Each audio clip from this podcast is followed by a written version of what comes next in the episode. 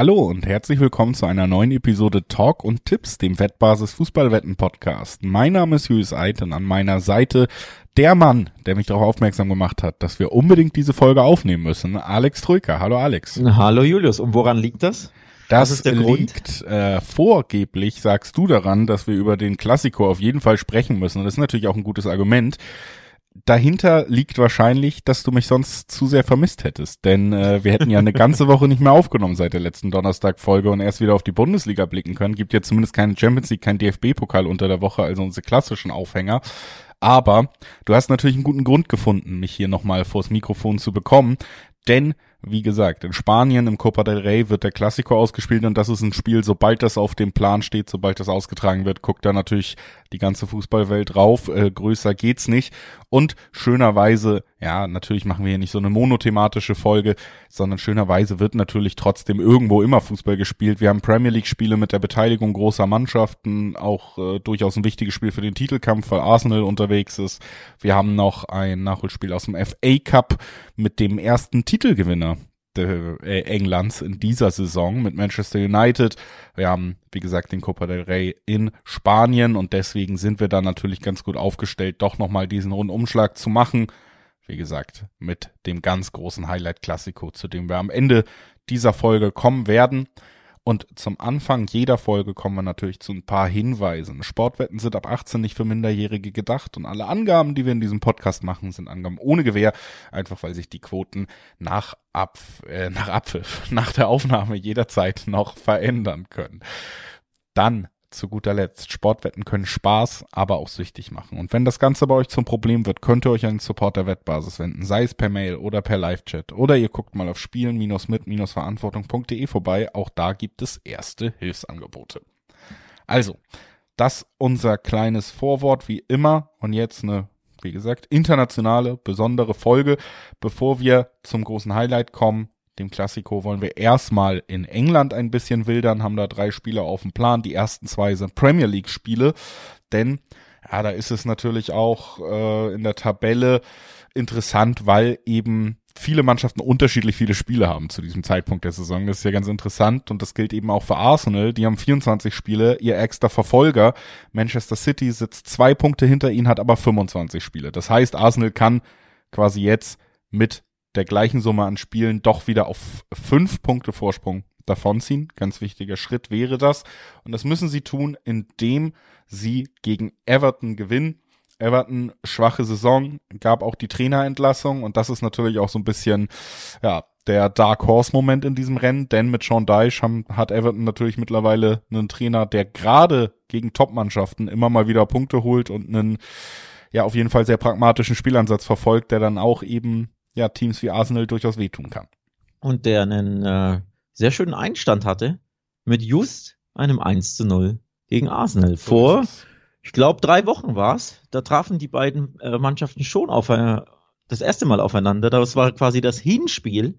Ähm, jetzt direkt das Rückspiel drei Wochen später. Und da war es ja so, dass Arsenal durchaus überraschend bei Everton verloren hat mit 1 zu 0, wo man direkt den Trainerwechseleffekt und vor allem den Sean Dyche-Effekt gesehen hat wo Everton unfassbar bissig war, laufstark, enervierend und wirklich diese Tugenden an den Tag gelegt hat, die du A natürlich im äh, Abstiegskampf brauchst und die du B von schon Mannschaften einfach kennst, dass sie dich so entnerven und so kaputt laufen, dass sie dich irgendwann dann zermürben und dass auch große Mannschaften, im Fall äh, Arsenal, der Tabellenführer, mit 0 zu 1 bei Everton verloren hat. Und jetzt, kurz danach, direkt die Revanche also Arsenal hat ein bisschen äh, ja die Chance da, sich zu revanchieren gegen Everton. Ich bin gespannt, ob es wieder ähnlich unbequem wird für die Gunners, die, wie du schon sagst, das ist, sind super wichtige drei Punkte, damit man dann den Abstand der Tabellenspitze vergrößert. Und bei einem durch ein Heimspiel gegen den Abstiegskandidaten, da sind drei Punkte eingeplant. Da sind drei Punkte eingeplant, aber wie gesagt, ich glaube, es wird nicht einfach. Wir haben wirklich vor kurzem schon diese, diese Blaupause gesehen in dem Spiel, die nicht gut für Arsenal ausging. Mittlerweile hatte er also da ich ja auch schon ein paar Tage mehr dann mit seiner Mannschaft noch weiterzuarbeiten. Das hat damals schon gut geklappt und dazu muss man auch sagen, Arsenal ja fliegt jetzt gerade nicht durch die Liga. Ne? Gerade die letzten Spieler, auch die, die gut ausgingen, waren dann oft ein Tor, ein spätes Tor, was irgendwie noch die Entscheidung gebracht hat. Also ich finde jetzt auch nicht, dass Arsenal gerade ja in der besten Form ihrer, ihrer Saison ist. Ist natürlich immer so über eine gesamte Saison gesehen. Du hast die absoluten Hochphasen, du hast schwerere Phasen, du musst die alle mit Punkten bestehen, wenn du am Ende den Titel gewinnen willst. Und gerade finde ich schon, äh, sind wir in einem Bereich, wo, wo Arsenal in der schwereren Phase ist, wo sie, wie gesagt, dann eben auch nicht 4-5-0 gewinnen oder fantastischen Fußball spielen, sondern sich reinbeißen müssen. Und wenn das dann eh eng wird gegen einen Everton, was sicherlich zu verteidigen weiß, ja, also ich, ich glaube schon, dass wir hier, äh, auch wenn man bei den Dreiwegquoten sieht, Arsenal ist ganz, ganz klarer Favorit. Ich glaube, wir werden hier kein Torfestival sehen. Wir werden hier auch keinen Handicap-Sieg sehen vom klaren Favoriten, obwohl wir nur 1,30er Quoten im normalen Dreiweg auf Arsenal haben. Sondern ja, mein Gefühl ist hier tatsächlich eher in die äh, Kampfspiel-Tipp-Richtung zu gehen. Also zu sagen, okay, beide Mannschaften treffen. Nein, nicht unbedingt. Wir werden unter 2,5 Tore sehen, eher als über 2,5 Tore. Das sind so meine, meine Gefühle dabei. Klar, immer möglich und die wahrscheinliche Variante, dass Arsenal am Ende vielleicht doch knapp gewinnt, gerade weil es jetzt zu Hause ist. Aber das für 1,3 ist mir dann wirklich nicht äh, lukrativ genug. Ähm, deswegen tendiere ich eher zu anderen Tipps, die ich gerade genannt habe. Äh, Stichwort zu Hause ist ein schönes Stichwort. Ähm, denn da fühlt sich Arsenal unglaublich wohl gegen den FC Everton. Von äh, den 26 Gastspielen Evertons zuletzt konnte die Mannschaft aus Liverpool nur eines gewinnen bei Arsenal. Mhm. Das ist eine, eine unglaublich schwache Bilanz aus Everton Sicht oder eben umgedreht eine starke Bilanz aus Arsenal Sicht. Das spricht natürlich unter anderem dafür, dass jeder Tabellenführer dann sich doch äh, definitiv wohler fühlen sollte ähm, im eigenen Stadion als zuletzt im Goodison Park, wo sie, wie gesagt, vor gut drei Wochen 0 zu 1 verloren haben. Sie sind zu Hause ja sowieso sehr, sehr stark unterwegs. Es gab erst eine Heimniederlage, das war ja gegen im Topspiel gegen äh, Manchester City. Der ein oder andere hat es vielleicht mitbekommen, aber wahrscheinlich nicht jeder, denn das Spiel war ja damals gleichzeitig terminiert mit der Champions League. Ähm, das Topspiel, da gab es, wie gesagt, das 1 zu 3. Das war die einzige Heimniederlage bisher. Ansonsten haben sie elf, äh, acht ihre elf Heimspiele gewonnen. Also das spricht auch schon eine klare Sprache.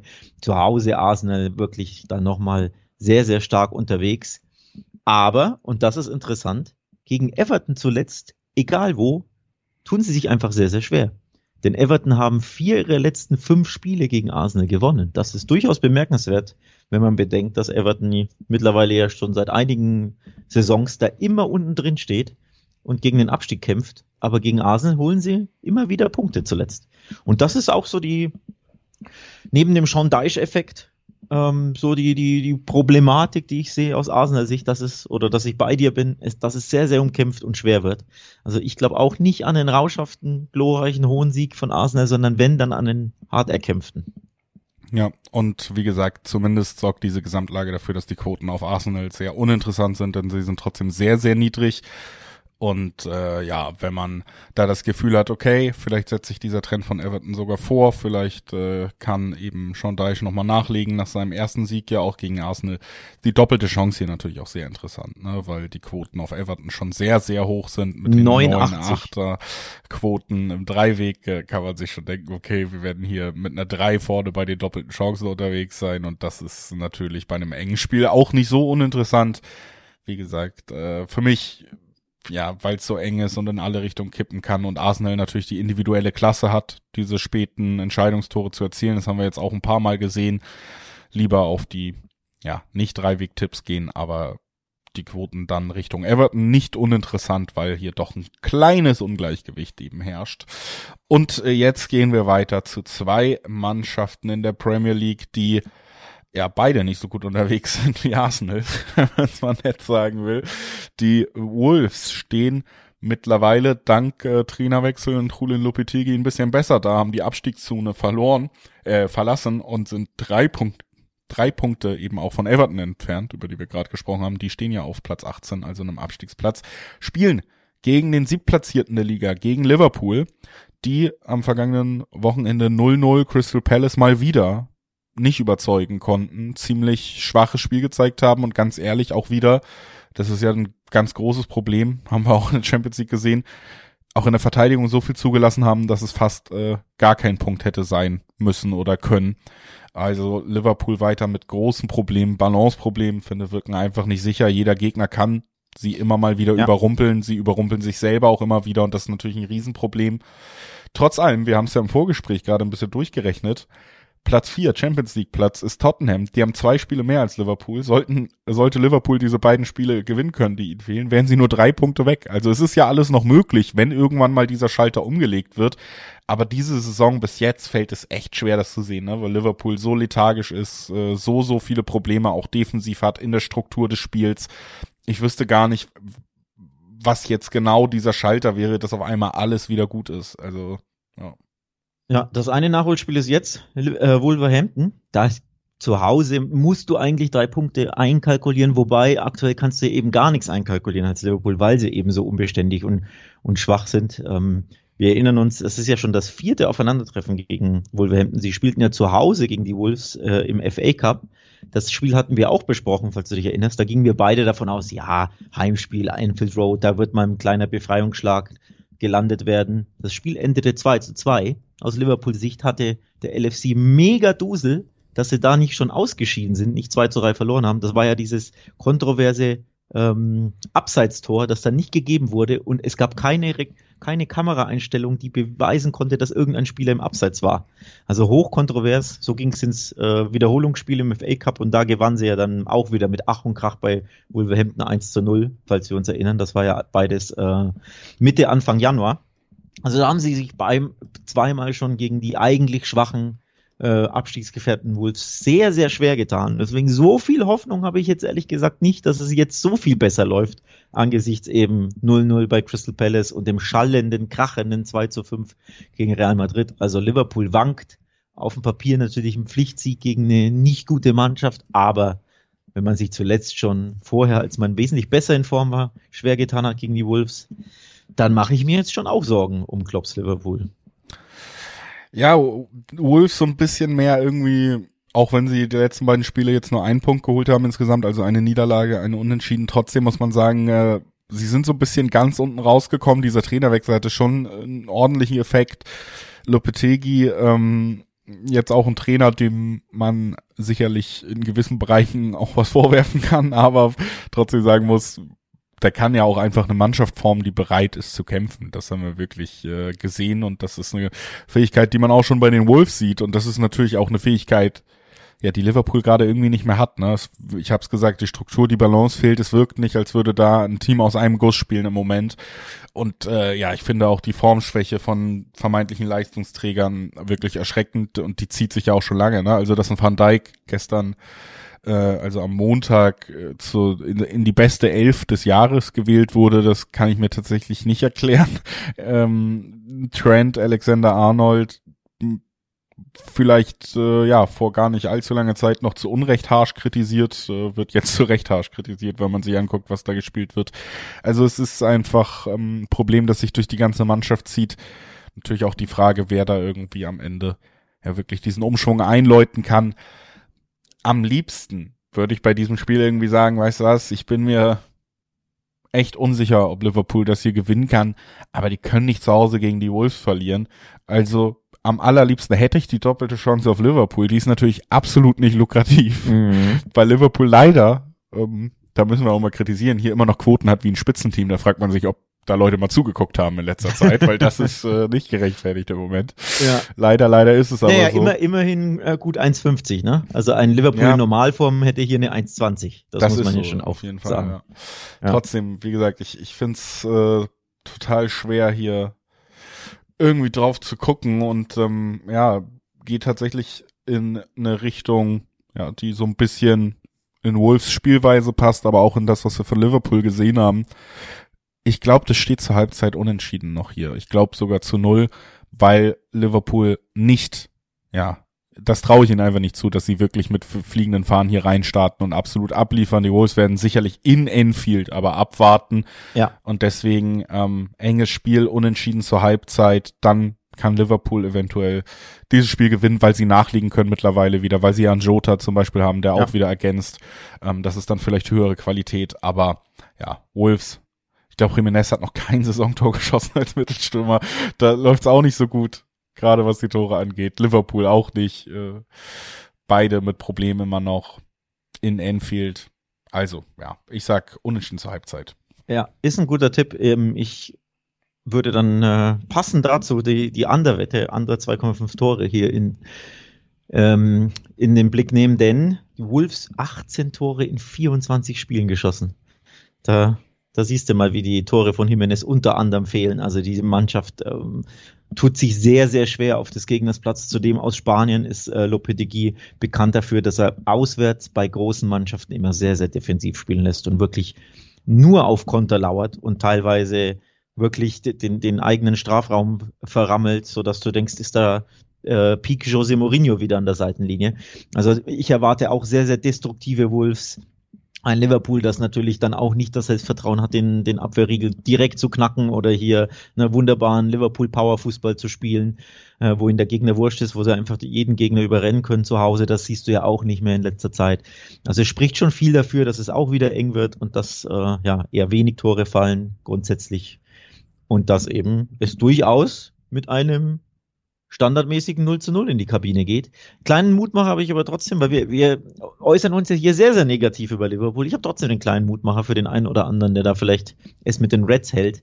Zumindest äh, gegen die Wolves zu Hause fühlen sie sich sehr, sehr wohl. Da hat der LFC 18 seiner letzten 20 Heimspiele gewonnen. Also es ist eine klare Bilanz, die eine klare Sprache spricht. Und deswegen glaube ich schon am Ende, dass sie dieses Spiel mit Ach und Krach irgendwie gewinnen werden weil vom Gegner wahrscheinlich auch einfach offensiv zu wenig kommt. Wo weiß jetzt nicht, ob Lopetegui zuhört, aber vom Matchplan her, wenn du dir ansiehst, was Liverpool zuletzt gemacht hat, würde ich ja eher sagen, lauf die doch aktiv an. Press sie früh, ja. stress sie, nerv sie, denn die sind ja hinten anfällig ohne Ende. Dann schießen ja? sie zwei, drei Eigentore aus. Ja. Äh, naja, ist ja wurscht wie, ja, aber sie, sie, ja so. na, sie können ja mit dem Gegnerdruck nicht umgehen aktuell, Liverpool. Das ist natürlich Müsstest auch der Punkt, wo man diese Vergangenheitsstatistik so ein bisschen relativiert mit, ja, sie haben 18 der letzten 20 Spiele gewonnen, aber das kannst du natürlich auch umdrehen und sagen, Mann, Liverpool war echt mal besser als gerade. Ne? Also davon sind sie ja auch weit weg von der vergangenen Form.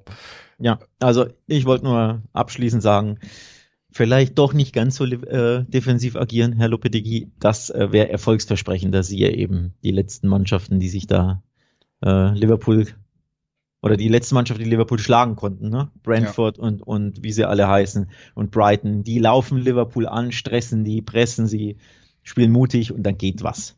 Aber wenn du zu defensiv spielst, dann neige ich hier doch zum, zum knappen Liverpool-Sieg.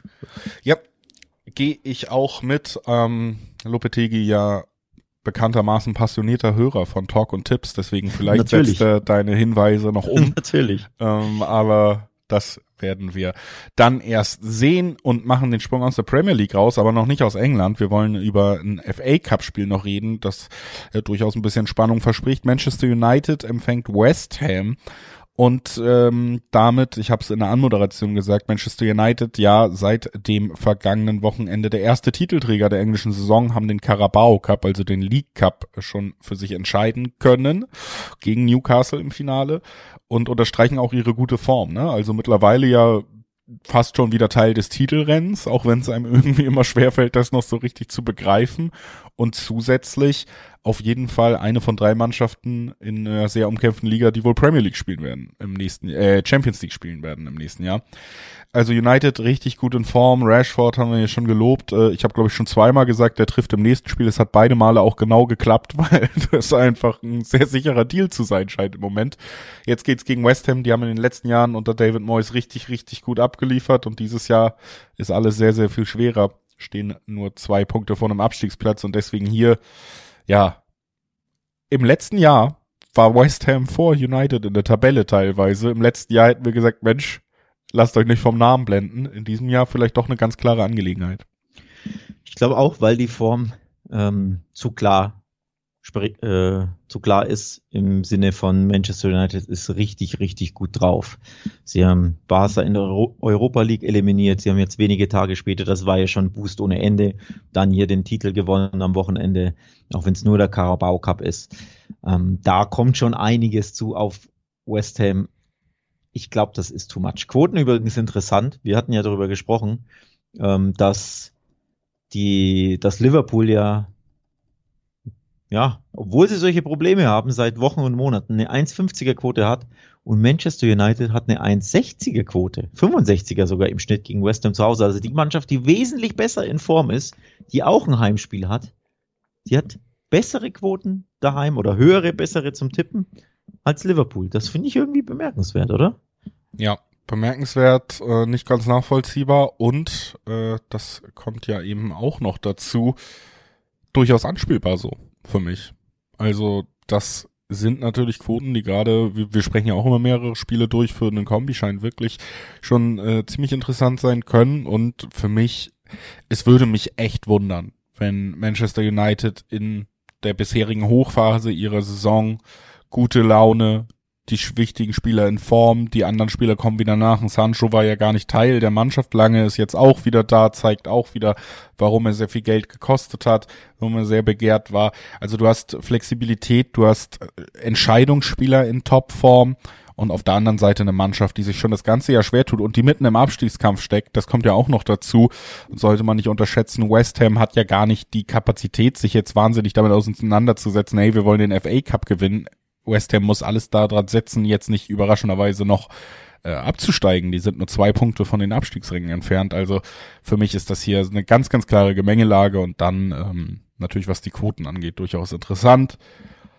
Wenn man raushört, wie klar das für mich ist, kann man natürlich auch auf die Handicap-Quoten blicken ähm, und sich vielleicht sogar fragen, es ist auch ein Heimspiel feiert United einfach weiter nach dem Pokalsieg und äh, schießt einfach zwei Tore. 2-0 haben sie sogar das Finale gegen Newcastle gewonnen. Warum nicht gegen West Ham? Dann hast du richtig spannende Quoten. Äh, ja, viel mehr habe ich gar nicht zu, zu sagen zu der Paarung. Ähm, kam aber nur einmal an, der Handicap-Tipp. In den letzten zehn Duellen gab es nur einen Sieg mit zwei Toren Unterschied von United, ein 3 zu 1 äh, 2020. Ansonsten, wenn sie gewonnen haben, immer nur mit einem Türchen Unterschied. Ziemlich interessant. United hat äh, also Manchester United hat vier der letzten fünf Spiele gewonnen gegen West Ham, aber immer nur 1 zu 0 oder 2 zu 1. Und das ist ja schon interessant, dass sie sich da doch offenbar, zumindest vom Ergebnis her, ähm, recht schwer taten und es nie auch nur zu einem, ja, standardmäßigen 2 zu 0 reichte. Von daher kann man natürlich sagen, naja, wenn es so weitergeht, schwierig mit dem Handicap-Tipp. Oder eben, es wird mal wieder Zeit für ein 2 zu 0. Kann man ja auch so sehen. War auf jeden Fall interessant, dass die Spiele da doch immer recht eng sind zwischen diesen beiden Mannschaften. Ja, ich setze hier trotzdem ganz klar auf United weiterkommen. Es ist für mich nicht vorstellbar, dass sie in der aktuellen Form, in dieser Hochphase, in der sie sind, ähm, jetzt plötzlich aus dem FA Cup rausfliegen und zwar vor allem erst recht noch in einem Heimspiel. Kann ich mir beim besten Willen einfach nicht vorstellen. Klar, FA Cup ist nie Liga oder Pokale sind nie sind nie die Liga, da herrschen immer ein bisschen andere Gesetze und da sind Spiele einfach ein bisschen umkämpfter, komischer. Ähm, das ist schon korrekt, aber ich kann es einfach nicht sehen, dass United, Man United hier aus dem Pokal rausrauscht. Dafür sind sie zu gut drauf. Der Kader ist ja auch sehr, sehr breit. Ähm, ob du da Anthony einsetzt oder Sancho oder wie sie alle heißen, Wekost mit einem tollen Assist, Rashford trifft äh, am Schnürchen, äh, Fred ist gut drauf, also alle, wirklich alle sind gut drauf bei Man United. Deswegen das wird ein Weiterkommen hier bei ähm, von Manchester. Die Frage ist natürlich, kommt dein Handicap-Tipp mal wieder an? Denn die 1,60, die es da so gibt, 1,65, die will ich dann, will ich die anspielen oder ist mir die zu niedrig? Eigentlich hm, hätte ich schon gern ein bisschen höhere Quoten. Ja. ja, wie gesagt, ich also mit dem Handicap-Tipp natürlich ein bisschen schwer zu sagen, wenn du die historische äh, 1-0-Sieg-Serie da quasi durchgesprochen hast oder ein Tor-Unterschied-Sieg-Serie, aber für mich schon irgendwie auch vorstellbar, das macht dann spannende Quoten, kannst natürlich auch einfach sagen, United gewinnt und kassiert kein Gegentor zum Beispiel jetzt zu Hause, dann brauchst du nicht mal auf Handicap gehen, boostest die Quote, die ja okay ist im Dreiweg auch noch ein bisschen. Äh, kannst sagen, Markus Rashford trifft. Wie gesagt, bin ich sehr gut mitgefahren in der letzter Zeit. Ähm, wäre, glaube ich, wirklich nicht auszuschließen. All das Tipps, die es dann noch ein bisschen attraktiver machen, wo es hingeht am Ende, wer ja eine Runde weiterkommt. Da sind wir uns relativ ein, einig. Und jetzt machen wir eben den Sprung in die ja, in ein anderes Land, in einen anderen Pokalwettbewerb vom FA Cup zum Copa del Rey der Königspokal oder der Pokal des Königs. Der hört sich natürlich ein bisschen seriöser an als FA Cup schon mal. Deswegen freuen wir uns sehr, jetzt in Spanien zu sein. Das erste Spiel, über das wir da sprechen, Alex, das ist Osasuna gegen Bilbao. Und damit ein Duell, wo wir natürlich alle froh sind, dass du uns mit reinholst, denn vielleicht jetzt nicht die ja, größten Namen, die alle in Deutschland so verfolgen, aber Teams, die halt einfach auf Augenhöhe agieren, auch in diesem Jahr. Ne? Ein Punkt trennt sie nur in der Tabelle, Achter und Neunter sind sie im Moment. Und das bedeutet natürlich, dass wir hier schon damit rechnen, einen richtigen Pokalfight zu sehen. Ja, absolut. Und es gibt, äh, das noch der Hinweis, an alle, die nicht so Spanien-firm sind. Im Halbfinale ist ja jetzt das Halbfinale. Erstmals und letztmals Hin- und Rückspiel. Alle Spiele sind ja ähm, im normalen Pokalmodus, im deutschen Pokalmodus, bis aufs Halbfinale. Da gibt's dann Hin- und Rückspiel. Hinspiel jetzt eben in Pamplona bei Osasuna. Ähm, und das Spiel, du hast es angesprochen, verspricht, oder die Paarung an sich verspricht genauso viel Spannung wie die zweite Paarung an der Klassiker, über den wir gleich sprechen, weil es einfach Tabellennachbarn sind. Osasuna richtig gut in Form in der Saison, overperformen wieder, sind Achter aktuell, das ist ähm, eine Top-Leistung für den kleinen äh, Verein und der Athletic Club, der sehr, sehr stark gestartet ist in die Saison unter Valverde, die waren ja zwischenzeitlich sogar in den Top 4, kriegen es irgendwie nicht mehr so richtig gebacken, regelmäßig zu gewinnen und sind jetzt nur Neunter und sind ziemlich abgerutscht. Und deswegen Achter gegen Neunter, das ist allein schon wie die Tabelle verspricht, wirklich Augenhöhe. Das wird echt, echt schwierig für auf dem Papier natürlich den Favoriten ähm, aus Bilbao, denn sie sind natürlich der größere Club und sie sind der äh, Verein, der sich im Pokal so unglaublich wohl fühlt. Ich glaube, mit einer Ausnahme sind sie in den letzten vier Jahren immer bin, äh, mindestens ins Halbfinale gekommen. Also eine richtige spanische Pokalmannschaft. Aber bei Osasuna, wenn die alles rausfeuern, boah, das wird eng. Ja, damit auf jeden Fall auch spannend. Das ist ja schon mal gut, wenn man über Pokalspiele redet oder das, was man sich am Ende auch wünscht, wenn es eben ja, Kopf an Kopf geht in so einem Entscheidungswettbewerb. Auch wenn, du hast es schon gesagt, natürlich so eine neue Ausrichtung mit Hin- und Rückspiel das Ganze ja, ein bisschen verändert. Quoten sind gerade so aufgestellt, obwohl sie so dicht beieinander liegen, in der Tabelle, also sehr ähnliche Saison spielen. Ich finde, das kann man nach über 20 Saisonspielen ja schon irgendwie auch immer als Gradmesser nehmen, zu was diese Mannschaften fähig sind in diesem Jahr oder in diesem Spieljahr. Haben wir drei Elferquoten auf die Heimmannschaft und zwei 50er auf die Gäste. Ähm, normalerweise mein Gefühl immer so ein bisschen, wenn wir sagen, okay, wir reden hier über Augenhöhe, es ist ein Pokalspiel, vielleicht hat dann die Heimmannschaft diesen kleinen Vorteil, dass wir jetzt hier 0,6 äh, bessere Quoten auf die Heimmannschaft kriegen da eine 3 vorne steht, das macht's für mich fast zu einem attraktiven Tipp, muss ich ehrlich sagen. Dass man einfach sagt, okay, Heimstimmung, Pokalstimmung, Mannschaften traue ich beiden zu, äh, zu gewinnen und dann kippt's vielleicht eher in Richtung Heimmannschaft. In Kombination damit, dass die Quoten da drauf aber deutlich interessanter sind als auf die Auswärtsmannschaft. Ja, das führt bei mir so zu einem sehr rationalen, vielleicht auch nicht unbedingt Bauchgefühl-Tipp, aber zu einem Tipp zu sagen, okay, ich finde die Quote auf Osasuna mit über drei hier nicht so unspannend. Die ist definitiv äh, spannend, weil Osasuna zu Hause richtig Gas geben kann. Alleine, sie haben das Problem, dass sie sehr, sehr wenig Tore schießen. Also sie münzen oft ähm, das, was sie auf dem Platz rein und raushauen, nicht immer unbedingt in Tore um. Sie haben erst zwölf Tore zu Hause in elf Spielen geschossen. Das ist sehr, sehr dünn für ein Top-10-Team natürlich erst recht. Das klingt ja eigentlich nach einem ne, typischen Abstiegskandidaten, der einfach keine Tore schießen kann. Also sie hauen regelmäßig alles raus daheim, aber es mündet einfach viel zu selten in Tore. Das ist ähm, ihr Hauptproblem. Und der Athletic Club, der ist auch nicht unbedingt bekannt dafür, äh, so viel Tore zu schießen. Ähm, sie haben zwar die, ich meine, viertmeisten Tore, viert oder fünftmeisten Tore in der Liga geschossen, aber in 40 Prozent ihrer La Liga-Spiele schießen sie kein einziges Tor. Da steht einfach vorne die Null. Das ist ein absolut paradoxes, unlogisches äh, oder unlogische Statistik. Wenn sie Tore schießen, dann kommen immer drei, vier und dann gibt es wirklich immer wieder Spiele, wo sie kein einziges Tor schießen. Und sie, äh, der Athletic Club aus Bilbao auch nur 15 Tore in elf Gastspielen geschossen in La Liga, auch wenn es natürlich kein La Liga-Spiel ist, aber wir müssen ja ein bisschen so die Statistik mit einfließen lassen.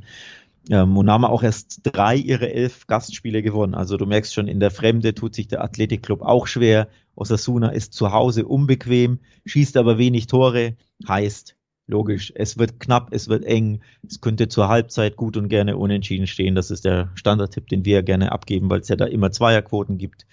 Ähm, das Spiel kann unentschieden ausgehen oder das traditionelle, hier fallen eher weniger Tore. Ne?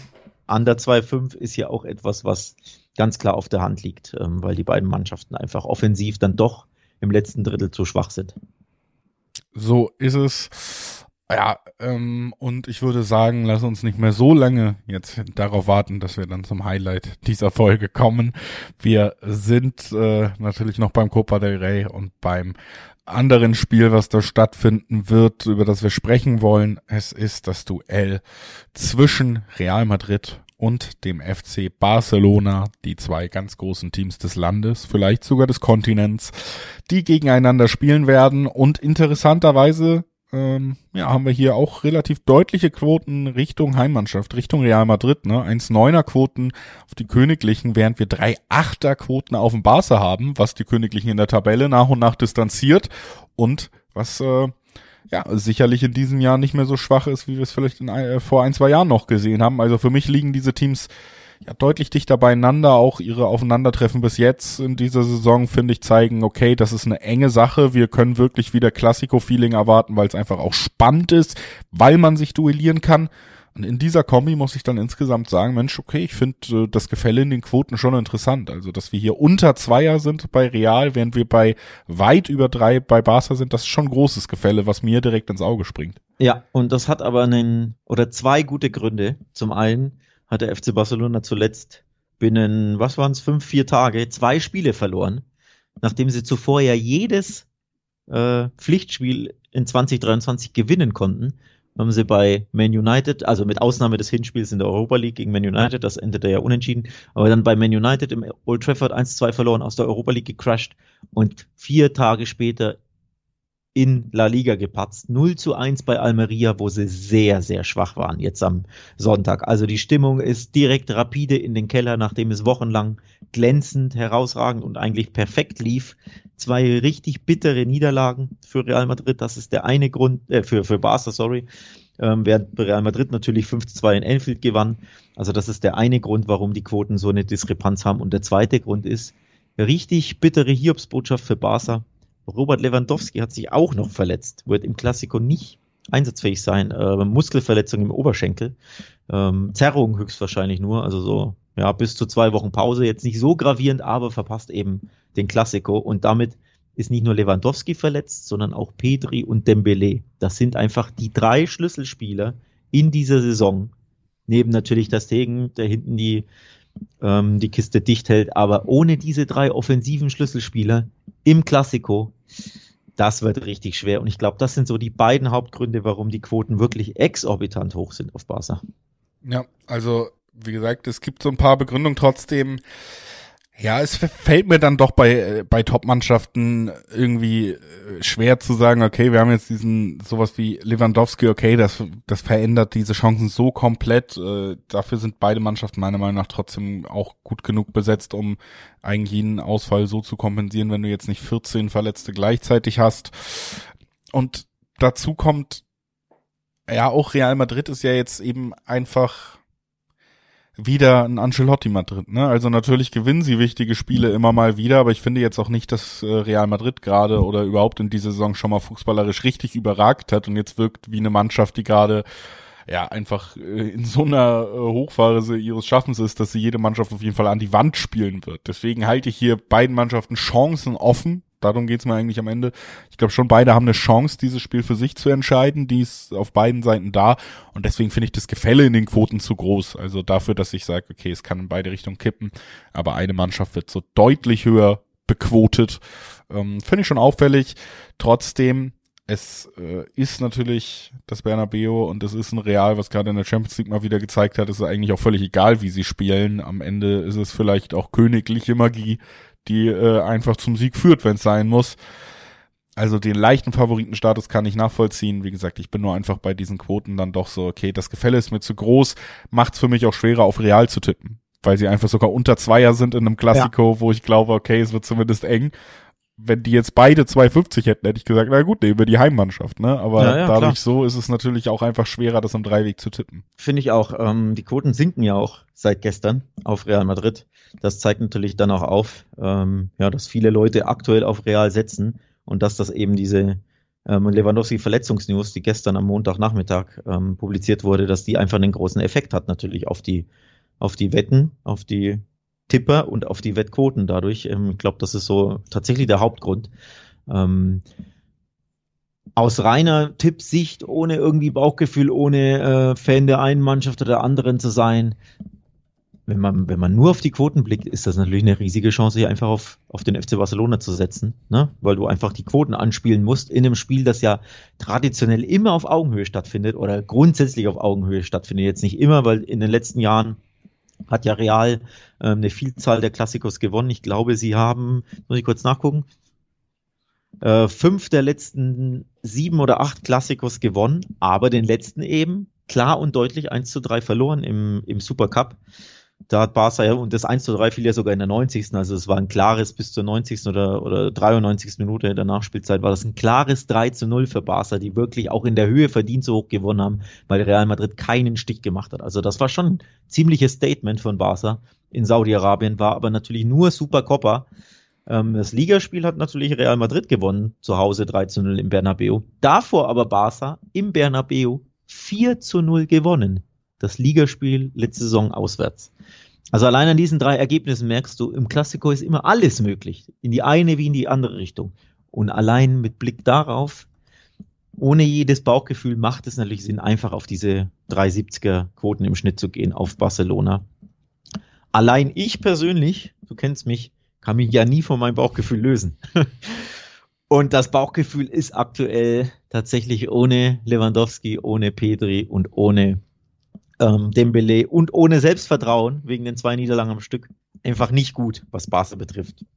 Deswegen so lukrativ die Quoten sind, es fällt mir schon enorm schwer, auf Barca zu setzen. Oder anders gesagt, ich kann es mir nicht vorstellen, dass sie hier gewinnen. Leider. Leider, es ist äh, ja bei dir, wie gesagt, auch immer so ein bisschen, sage ich ja immer, dieser Zweckspessimismus, wenn wir über Barca reden, glaube ich schon. Also ich sehe sie nicht chancenlos, aber ähm, ja, es ist einfach ein Spiel, was in diesen Dreiweg-Konstellationen super schwer zu tippen ist, weil wir auch dieses Quotengefälle haben, über das ich schon ein paar Mal jetzt geredet habe in dieser kurzen Zeit, wo wir über das Spiel reden. Was ich aber tatsächlich glaube, und äh, auch das, finde ich, sind tatsächlich ganz gute Quoten für ein Aufeinandertreffen dieser beiden Teams, dass wir ein Spiel sehen, wo wir am Ende auf beiden Seiten ein Tor sehen werden. Und dass wir hier 1,7er Quoten darauf haben, finde ich sogar noch recht spannend. Es gibt ja durchaus Spiele, wo es 1,4er, 1,5er Quoten immer so in diesem Bereich gibt. Hier 1,7er Quoten. Finde ich echt ganz okay noch, finde ich anspielbar.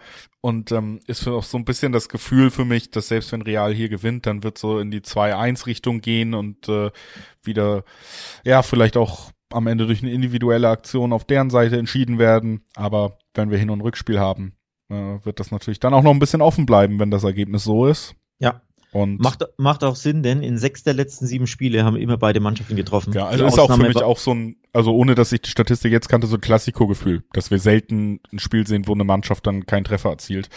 Deswegen beide treffen und das bei den Quoten, bei der Statistik, die du auch nochmal genannt hast, finde ich hier gar nicht uninteressant und ist mir deutlich, deutlich sicherer einfach als dieses komische äh, Dreiweg-Ding, wo dann die Quoten auch so auseinander liegen. Und normalerweise, wenn ja beide nicht in gut in Form sind, beide Mannschaften, auch Real Madrid natürlich äh, nur am Wochenende nur 1 zu 1 gespielt ähm, im, im Derby gegen Atletico. Davor haben sie auch zu Hause gegen Real Sociedad nur 0 zu 0 gespielt und jetzt lass mich überlegen, aus dem Kopf heraus haben sie noch irgendwann gepatzt in letzter Zeit. Bin mir jetzt gar nicht mehr sicher, aber zumindest sind sie jetzt auch nicht super stabil in den letzten Wochen. Ähm, da geht ja auch immer mal ne, Punktverlust. Und von daher, wenn zwei Mannschaften aktuell nicht in der besten Phase sind und nicht so stabil sind, dann erhöht das natürlich die Wahrscheinlichkeit, dass beide Mannschaften treffen, dass beide Mannschaften eigentlich einfach hinten etwas zulassen.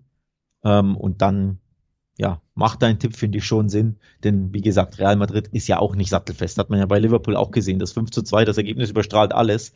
Aber sie haben ja auch zwei Gegentore kassiert und sahen da ja auch nicht so toll aus in der Defensive, vor allem am Anfang. Also da sollte für Barca trotzdem auch was gehen im Dreiweg enthalte ich mich mal, weil mein Gefühl nicht das Beste ist aus blau-roter Sicht, aber dass äh, beide treffen oder dass über 2,5 Tore fallen, das ist im, in Klassikos ja häufig gegeben und das äh, ja, sind Tipps, mit denen ich mich tatsächlich wohler fühlen würde. Ja. Kann ich, kann ich absolut nachvollziehen und dann lass uns den Deckel drauf machen. Wir freuen uns auf jeden Fall auf diesen Klassiko wie auf jeden, glaube ich, und hoffen, dass es ein hitziges, intensives und spannendes Spiel wird. Und beenden unsere Folge für heute. Hoffen, dass ihr Spaß auch bei dieser Folge hattet. Hoffe, ihr genießt äh, die Fußballspiele unter der Woche, bis wir uns dann natürlich Donnerstag wiederhören und weiter über die sehr spannende Bundesliga reden, die zumindest noch zwei punktgleiche Teams an der Spitze hat. Und wer da ja vorbeizieht, das werden wir am Donnerstag besprechen müssen. Ich sag schon mal, Freitagabend direkt. Dortmund Leipzig. Das ist für ui, mich. Ähm, sowas wie eine Feuerprobe für dieses Borussia Dortmund und die leichten Ansprüche Richtung Titel, die langsam wieder aufkommen. Wir werden drüber reden am Donnerstag. Schaltet gerne ein. Bis dahin bleibt gesund und liebe Grüße. Ciao.